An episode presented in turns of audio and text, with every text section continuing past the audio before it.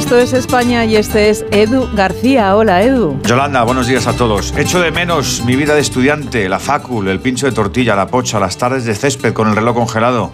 Ser universitario fue un sueño colectivo de nuestros padres que tuvieron que dejarse las manos literalmente para poder sufragárnoslo. Los estudios superiores siguen siendo objetivo irrenunciable para una amplia mayoría de jóvenes españoles, pero ¿Qué pasa con los oficios? ¿Será todo digitalización e inteligencia artificial en el futuro?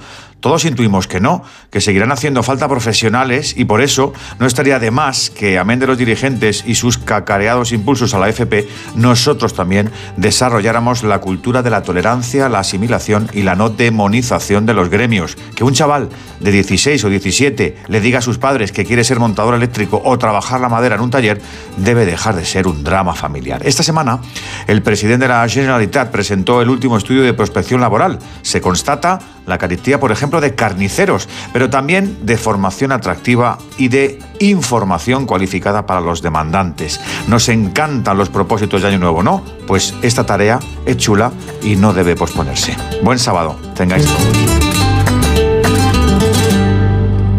Tú también escuchas este programa de noticias que produce Jorge Infer y que realiza Miguel Jurado aquí